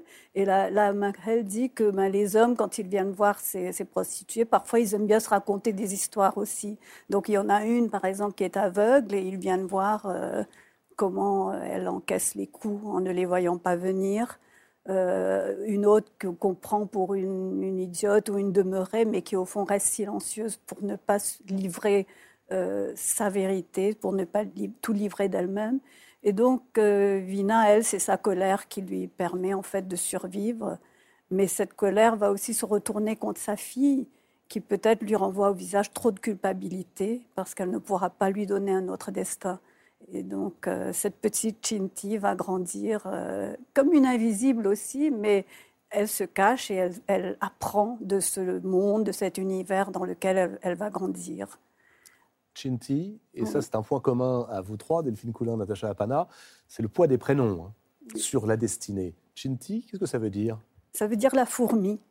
Et en fait, elle- la- sa mère ne, ne la nomme pas. Elle, sa mère Elle ne lui donne pas de prénom, ouais. Elle la déteste, d'ailleurs. Oui, au, au début en tout cas de, Ouais. de l'histoire, elle, elle croit la détester euh, parce que justement ça, ça- ça lui renvoie au visage sa culpabilité. Mais la petite euh, finit par se donner un nom à elle-même et parce qu'elle se faufile dans- entre les parois de cette maison close, elle se dit "Moi, je suis comme une fourmi, euh, je me faufile, on ne me voit pas, mais si on me marche dessus, je peux piquer. Je peux piquer le, celui qui me marche dessus. Et c'est elle, en fait, qui est le, le cœur de, de, ce roman, qui est sa lumière aussi, parce que c'est un roman sombre, mais Chinti est son, sa lumière. elle fait rire les prostituées. Il y a un passage très beau sur le rire. Euh, elle peut piquer ceux qui lui marchent dessus, mais parfois, vous savez, on n'a pas besoin de vous marcher dessus. Hein. On vous prend en vous manipulant, et alors là, euh, la piqûre ne sert à rien. C'est ce qui se passe pour Chinti lorsqu'arrive un homme qui voit d'abord sa mère, qui est un homme saint, un saint homme, qui se prend pour un dieu. Qui est-il, ce personnage euh, absolument effrayant dont je me dis, vous, l'avez inventé, des gens comme ça, ça n'existe pas. Euh, si ça existe, euh, bon, j'ai inventé ce personnage-là, mais il rassemble en lui beaucoup de, personnes de, ce type, pas seulement en Inde, mais un peu partout. Il est un peu l'archétype de, de cet homme qui, qui détient un pouvoir absolu parce qu'il a à la fois le pouvoir spirituel, il est un homme saint, un swami, il a son temple, donc il a des gens qui viennent prier, il a même sa propre statue dans, son temple, et donc il veut se diviniser. Il se finit par se prendre pour un dieu. Et vous écrivez d'ailleurs à un moment, oui, mais en Inde, il y a, finalement, il y a des dieux pour tout. Il y a un dieu pour la moisson, pour la pluie, pour le téléphone portable s'il le faut. Pourquoi pas euh, moi? Oui, tout. absolument. Donc, euh, et, le fait est qu'il n'est pas quelqu'un euh, qui est, qui est un, croyant. Il, il, ne croit pas aveuglément. C'est quelqu'un de, très malin. C'est un stratège. C'est un manipulateur. Donc, euh, il pourrait être, il dit, il pourrait être un politicien aussi s'il avait voulu. Il aurait pu aussi manipuler les, les, les gens de cette façon-là. Mais puisqu'il a cette, euh, ce pouvoir spirituel, ce pouvoir masculin, ce pouvoir euh, de l'argent aussi, puisqu'il est riche, euh, ben, il rassemble donc, il est l'opposé de ces femmes qui, elles, n'ont absolument rien, mais alors vraiment rien du tout, même pas l'espoir d'une rédemption éventuelle vous montrez très bien d'un côté une Inde avec ces femmes qui n'ont rien, même pas cet espoir de rédemption, de l'autre ces hommes qui les manipulent. Et quand on regarde en haut, on trouve euh, la déesse que cet homme adule. Euh, je voudrais qu'on s'arrête deux secondes sur euh, cette déesse dont on pourrait se dire que bah, elle est peut-être pleine de bonté et de rédemption. Pas franchement, c'est la déesse Kali, particulièrement sanguinaire. Oui. Est-ce qu'on peut en dire un mot? Bah oui, c'est une déesse vengeresse en fait, qui est, qui est représentée avec un collier de crâne. Et puis, euh, elle a une sorte de jupette faite de bras de, de bras de personnes, en fait d'hommes en général, qu'elle a coupés. Et donc, euh, ce sont des, des, divinités très anciennes qui viennent probablement euh, même avant l'hindouisme syncrétique et sanscritique. C'est probablement une, déesse qui, est sanguinaire de la guerre ou comme ça, mais elle continue à être euh, vénérée en Inde. Mais malheureusement, elle n'est pas la déesse des femmes euh, d'aujourd'hui. Et à un moment donné, j'ai dit que si elle avait vraiment été la déesse euh, de ces femmes, surtout de ces prostituées, si elles avaient été la fille, les filles de Kali, ben, elles auraient pu se venger aussi de, ces hommes mais elles n'arrivent pas. Donc, Kali est récupérée par cet homme, par Shivnath, pour en faire ben, la déesse euh, aussi du patriarcat. Euh, je voudrais qu'on parle du narrateur ou de la narratrice. Je ne sais pas si je dois garder le radical. Disons qu'il s'agit d'un transsexuel. Oui. Et vous nous racontez, et je trouve que c'est ça le point fort aussi de votre roman, euh, ce qu'est la maison des Hijras et ce que sont ces Hijras aujourd'hui dans une Inde où on a bien vu d'un côté ce que sont les femmes et à quoi elles sont réduites, et de l'autre, de quelle façon se, de quelle façon dirigent les hommes. Qui sont les hijras alors c'est très curieux parce que c'est une communauté très ancienne qui est déjà racontée dans les, dont on parle déjà dans les mythologies, dans les, dans les grands livres, le Ramayana, le Mahabharata. Et, donc parce qu'elles ont une sorte d'origine euh, mythologique, donc ce sont des hommes qui sont, euh, sont des, femmes plutôt qui sont nées dans des corps d'hommes, et donc ces hommes-là s'habillent en femmes et, et revendiquent leur euh, identité féminine, mais elles sont circonscrites dans une communauté précise qui s'appelle les, les. Et donc elles sont à la fois, et jusqu'à aujourd'hui, elles, ont existé depuis des millénaires, mais on les considère à la fois comme ayant une sorte de, de pouvoir de bénédiction, disons, ou même de puissance un peu mystique, Donc on les appelle pour bénir euh, des mariages ou des naissances. Mais à part cela, elles sont complètement euh, rejetées, marginalisées par la société. Donc elles n'ont pas le droit de, euh, de travailler, elles n'ont pas, même pas de carte d'identité en fait. Et ce n'est qu'il y a deux ou trois ans qu'elles ont eu droit à une carte d'identité parce qu'il y a eu des associations qui se sont manifestées pour elles. Et donc le reste du temps, elles, soit elles mendient, soit elles se prostituent mais elles, mais elles ont, euh, disons, une, espèce de solidarité entre elles. Elles sont des communautés assez, assez euh, établies, de sorte qu'elles s'entraident les unes les autres, mais elles peuvent aussi passer par, la castration, donc pour euh, soit médicale, soit non médicale, un peu artisanale, disons, pour reprendre cette identité féminine.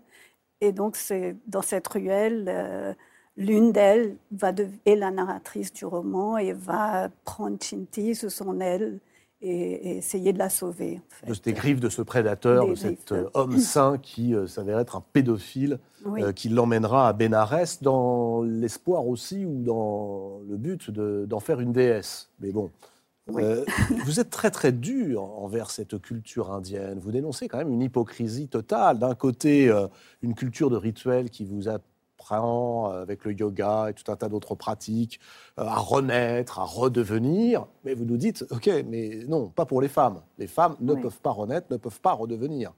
Pas celle-là. En tout cas, pas celle-là, oui, c'est ça.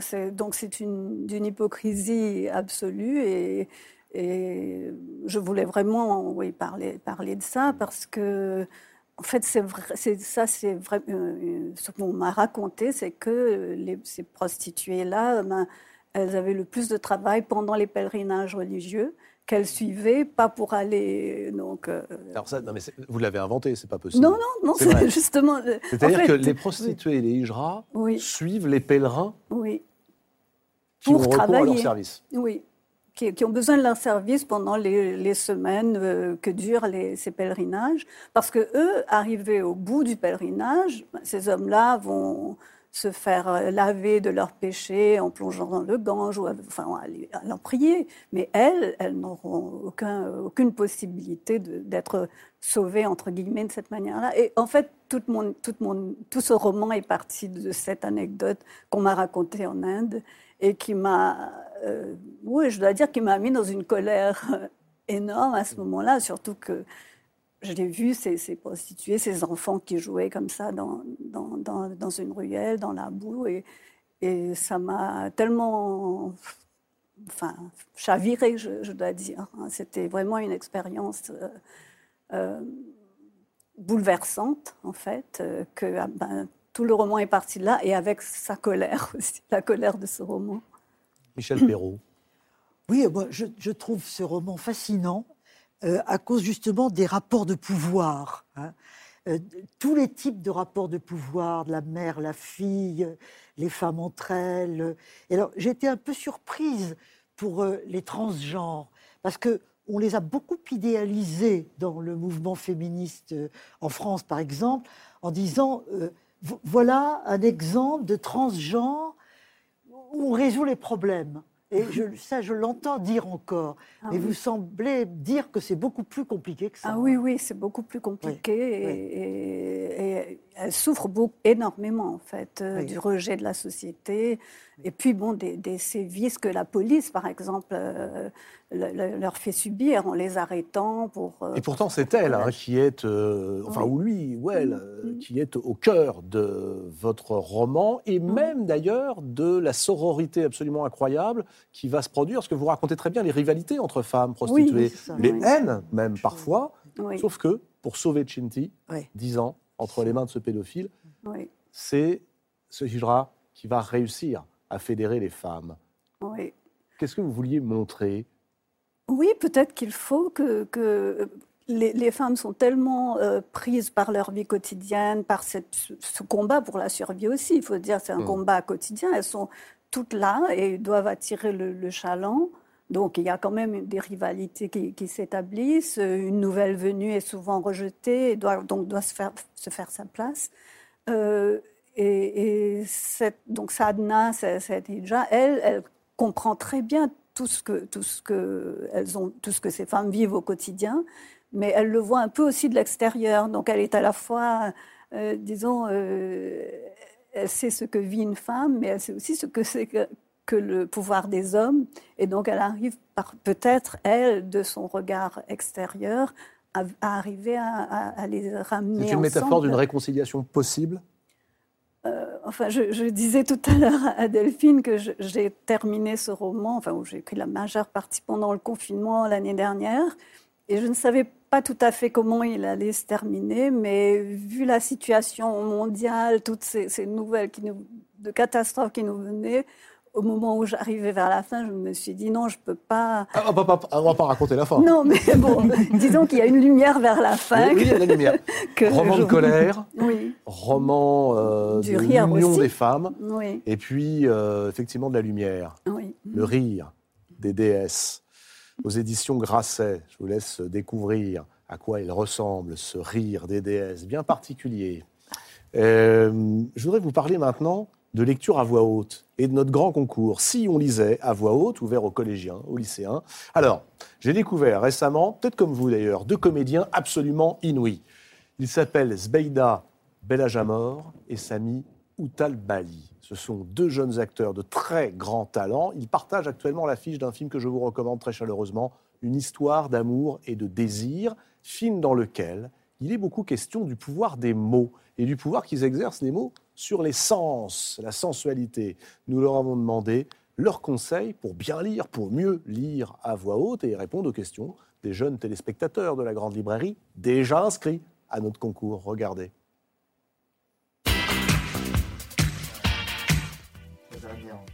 Tu as volé les terres de ton frère.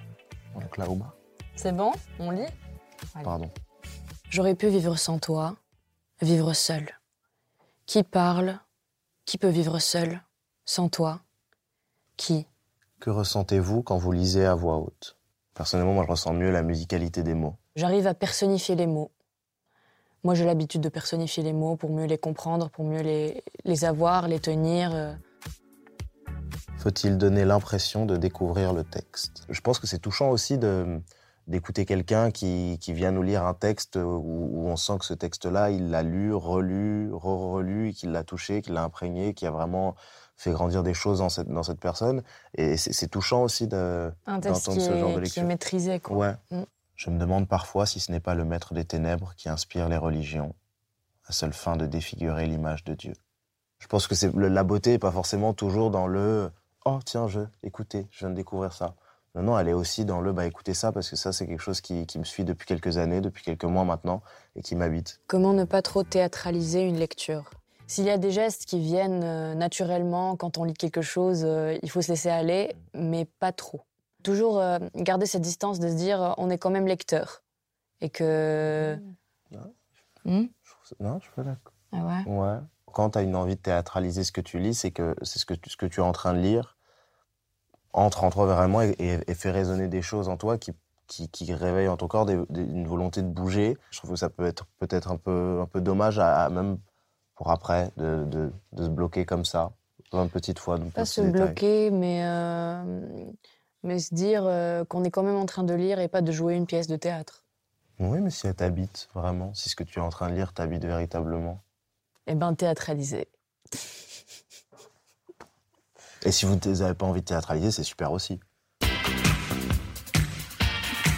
Et surtout, lisez et inscrivez-vous à notre concours si on lisait à voix haute sur lumni.fr. L'adresse est en train de s'inscrire au bas de votre écran. Et puis, vous pouvez poser vos questions sur les réseaux sociaux de la Grande Librairie avec le hashtag Solave. Des comédiens continueront de vous répondre. Et puis, on continuera d'envoyer comme ça des écrivains partout euh, en France, dans les classes, pour rencontrer les, les élèves. Natacha Apana, comment transforme-t-on une femme en invisible? C'est au fond euh, le sujet du roman bouleversant que vous publiez aux éditions Gallimard, Rien ne t'appartient. Deux noms pour une seule femme. Deux noms, si vous réfléchissez bien, ça veut dire deux possibilités, deux destins, qui sont peut-être liés à ces noms. Autrefois, Tara s'appelait Vijaya. Et aujourd'hui, Tara vient de perdre son mari et elle s'effondre. La voilà hantée par le fantôme de Vijaya, l'enfant qu'elle fut autrefois, dans un pays ravagé. très beau roman sur la condition des femmes, qui sont les enfants d'une guerre sournoise, puisque Vijaya sera brutalement arraché à une famille euh, parfaite, idyllique, précipitée dans l'enfer d'un orphelinat, avant d'en être sauvé par un homme. Oui, mais que se passe-t-il quand des années plus tard, l'homme qui vous a sauvé meurt à son tour?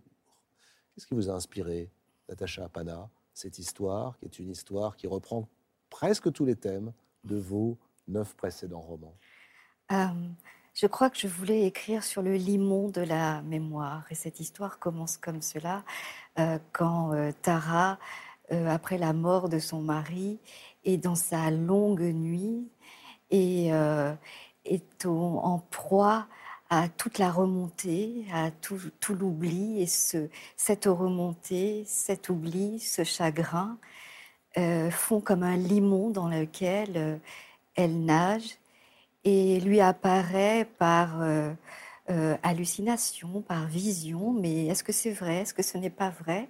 Des images de d'une vie, mais est-ce que c'est sa vie d'avant? Est-ce que c'est une vie oubliée? C'est une vie étouffée? Et je voulais montrer que le passé parfois n'est plus passé et qu'à un moment donné, il fallait euh, l'affronter. Est-ce que vous diriez que c'est aussi un livre sur l'invisibilité des femmes, dans le sens où, voilà, une femme qui, on va en parler, euh, toute sa vie construit une identité, identité qui d'un coup s'évanouit au moment où euh, un homme, l'homme de sa vie, disparaît? Je dirais que c'est plutôt un livre sur la dépossession de l'identité, sur la dépossession de son nom et de tout ce qu'on croyait vrai. Parce qu'elle n'a pas que deux prénoms, cette femme-là. Parce que au cours de sa vie d'avant, quand elle s'appelait Vijaya, on lui affuble de surnoms. Un surnom, oui. de surnoms. Euh, mais je, j'aime à penser que de ces surnoms-là, elle en fait non pas une coquille vide, mais qu'elle les habite euh, de manière pleine et entière. Comme euh, quand on vous insulte, on vous donne un nom terrifiant et vous décidez de le prendre à, à bras le corps et d'en faire euh, le vôtre. Est-ce que ça veut dire que les noms jouent sur notre destin? Qu'est-ce que ça veut dire Vijaya Ça veut dire victoire. Victoire et Tara? Tara, ça veut dire celle qui permet la traversée de l'ombre à la lumière. Ouais. Est-ce que vous croyez l'étoile aussi. C'est l'étoile. Oui. aussi, oui. Est-ce que vous croyez que les noms influent notre destinée? Pas tout à fait, mais je crois que ça a un sens. Euh, un prénom, ce n'est pas rien. Un prénom, c'est quelque chose qu'on habite, c'est quelque chose qu'on nourrit tout au long d'une vie. Et cette femme-là, il faut avouer que le, son premier prénom lui avait été donné par son père, un, un homme lettré, un homme complexe, euh, qui euh, voulait pour elle une vie non pas de femme de son pays, mais une vie d'homme, une vie de- de- de- d'individu libre. Oui, son père qui était un intellectuel, qui pensait que chacun euh, peut croire en un Dieu qui le souhaite, qui pensait que chacun qui- peut être égaux. et oui, mais qui lui-même ne croyait en aucun Dieu. Et qui disait à sa fille que les dieux n'existent pas et qu'il n'y a que la science qui existe. Mais dans le même temps, elle avait une mère un peu sorcière.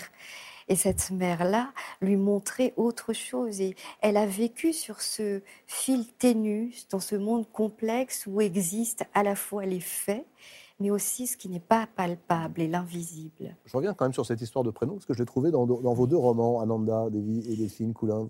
Ça, ça influe, euh, Ananda Devi, sur... euh, Oui. Chez vous, oui. oui. Chez moi, oui, depuis toujours.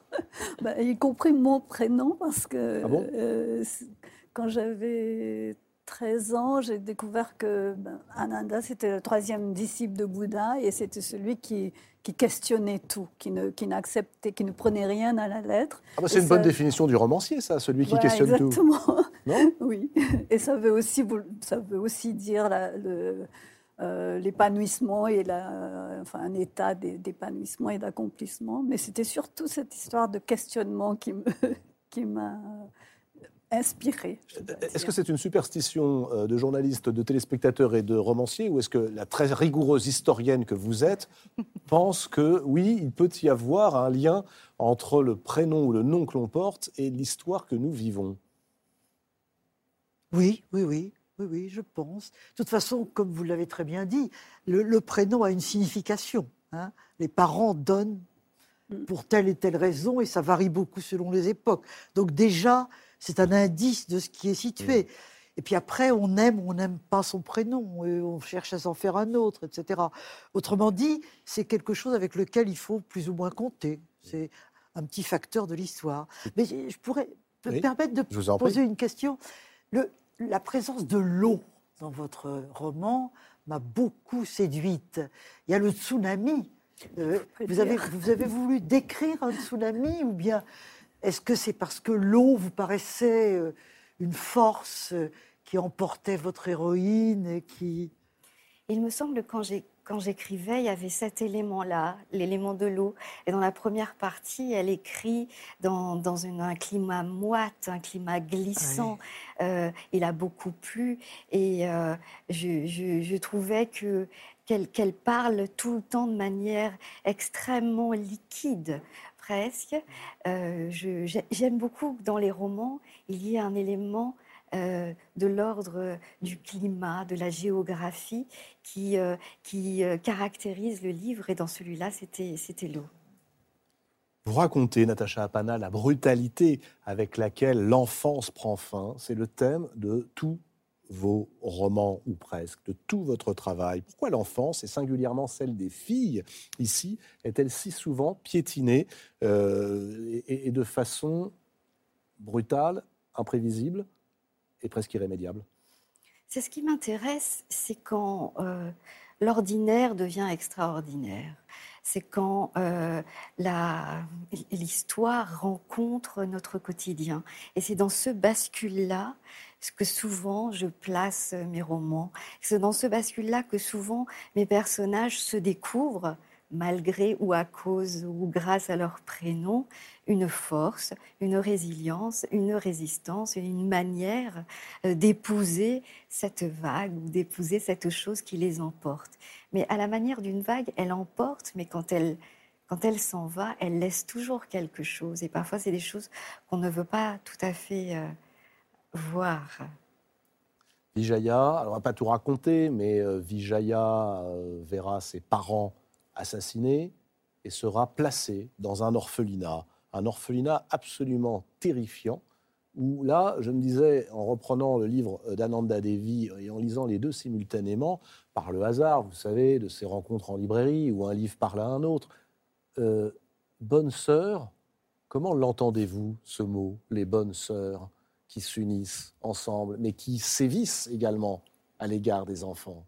Oui, et c'est- mais moi, ça m'a beaucoup intéressé de, de me rendre compte quand on lit euh, dans tous les pays, sur tous les continents, on a toujours un endroit où mettre les filles qui ne se comportent pas correctement. On a toujours un, on appelle souvent ça des refuges, mais en réalité c'est tout à fait autre chose que des refuges. Alors ce sont des filles qui soit sont des filles mères, mais qui parfois ont des vies qu'on considère mauvaises, ou ce sont des filles gâchées. Mais... C'est votre expression, hein, les filles gâchées, et qui répond aux mauvaises filles de Mmh, Delphine fait. Oui, mais dans gâché, ce que j'aime beaucoup, c'est que et c'est comme un fruit gâché. Il y a un sillage. Vous savez, dans un fruit, il y a l'odeur qui reste. Et dans la notion de fille gâchée, il y a le sillage qu'on ne peut jamais oublier. C'est-à-dire une fois qu'on a passé cette ligne-là, qui fait de nous euh, une mauvaise fille, une fille gâchée, il y aura toujours quelqu'un pour s'en souvenir. Il y aura toujours quelqu'un pour nous rappeler de la fille qu'on a été. Rien ne t'appartient, c'est ce que lui dira de façon glaçante cette euh, sœur, euh, en la désignant du doigt lorsqu'elle arrivera à l'orphelinat. C'est un excellent titre, ça, Rien ne t'appartient. Qu'est-ce qui nous appartient en réalité? Et serait-il possible que rien ne nous appartienne? En- tout cas, quand elle lui dit, elle lui dit à un moment où elle lui enlève tout, où elle lui dit rien ne t'appartient ici, jamais, et rien ne t'appartient euh, à jamais en réalité. Mais il me semble que tout au long de sa vie, cette femme-là, elle garde intact son cœur, elle garde intact aussi une certaine intégrité, l'intégrité de la vie comme elle voudrait qu'elle soit menée, cette vie-là, cette vie qu'elle habite dans son prénom, cette vie qu'elle habite dans l'enfance magnifique qu'elle a reçue, qui est une sorte de creuset auquel elle vient s'abreuver constamment, constamment, pour pouvoir lui donner une, une puissance plus tard pour habiter le prénom et la vie qu'elle aura choisie, parce que là on parle bien sûr de ce qui lui est arrivé, mais il faut aussi dire qu'on euh, pas à la fin, mais bien au milieu de sa vie, quand elle est encore jeune, elle se choisit. Elle se choisit un destin comme elle se choisit un homme avec son corps et avec son esprit. Ça, je ne voudrais pas qu'on le raconte trop. En revanche, il me semble que nous sommes exactement sur la problématique que nous abordions avec Titiou Lecoq et Michel Perrault tout à l'heure, c'est-à-dire l'une des raisons pour lesquelles l'histoire euh, des femmes n'est pas écrite, c'est peut-être aussi, pointez-vous, l'absence de mots. Il y a cette scène très belle au tout début où cette femme n'arrive pas à communiquer avec euh, son beau-fils, avec le seul qui lui reste, n'arrive pas à dire les mots. Est-ce que c'est là qu'il faut voir l'une des raisons aussi de euh, l'oubli dans lequel euh, la vie d'une femme peut être précipitée C'est vrai que cette femme ne raconte jamais, mais dans, le, dans ce silence-là, moi, en tout cas, j'y vois une grande pudeur. Et j'y vois aussi la nécessité de ne pas alourdir l'autre, la nécessité que l'autre croit en son mensonge, que l'autre croit en sa nouvelle identité. Parce que qui, qui, qui, qui sommes-nous pour imposer à d'autres la vie qu'on souhaiterait qu'il a? Alors qu'elle, elle a choisi sa vie avec peut-être son mensonge ou peut-être une risque, vie. Pardonnez-moi, au risque de se nier soi-même? Mais elle se nie pas soi-même. Elle adore la vie qu'elle a, en tout cas pendant les 15 15 années qu'elle a avec cet homme-là. Elle adore cette vie parce que c'est une vie qu'elle imagine à son image, peut-être plus paisible, mais plus sereine aussi. Vous croyez aux femmes sorcières? Oui, tout à fait. Je, crois aux femmes qui ont des pouvoirs euh, qui dépassent euh, euh, ceux qu'on donne aux hommes. Je crois dans ces brèches-là qui permettent à l'éducation de croire au merveilleux, de croire à l'invisible, de croire parfois à un très beau coucher du soleil et à espérer que demain sera meilleur. Je crois ça, moi. Remarquable profession de foi. On adopte.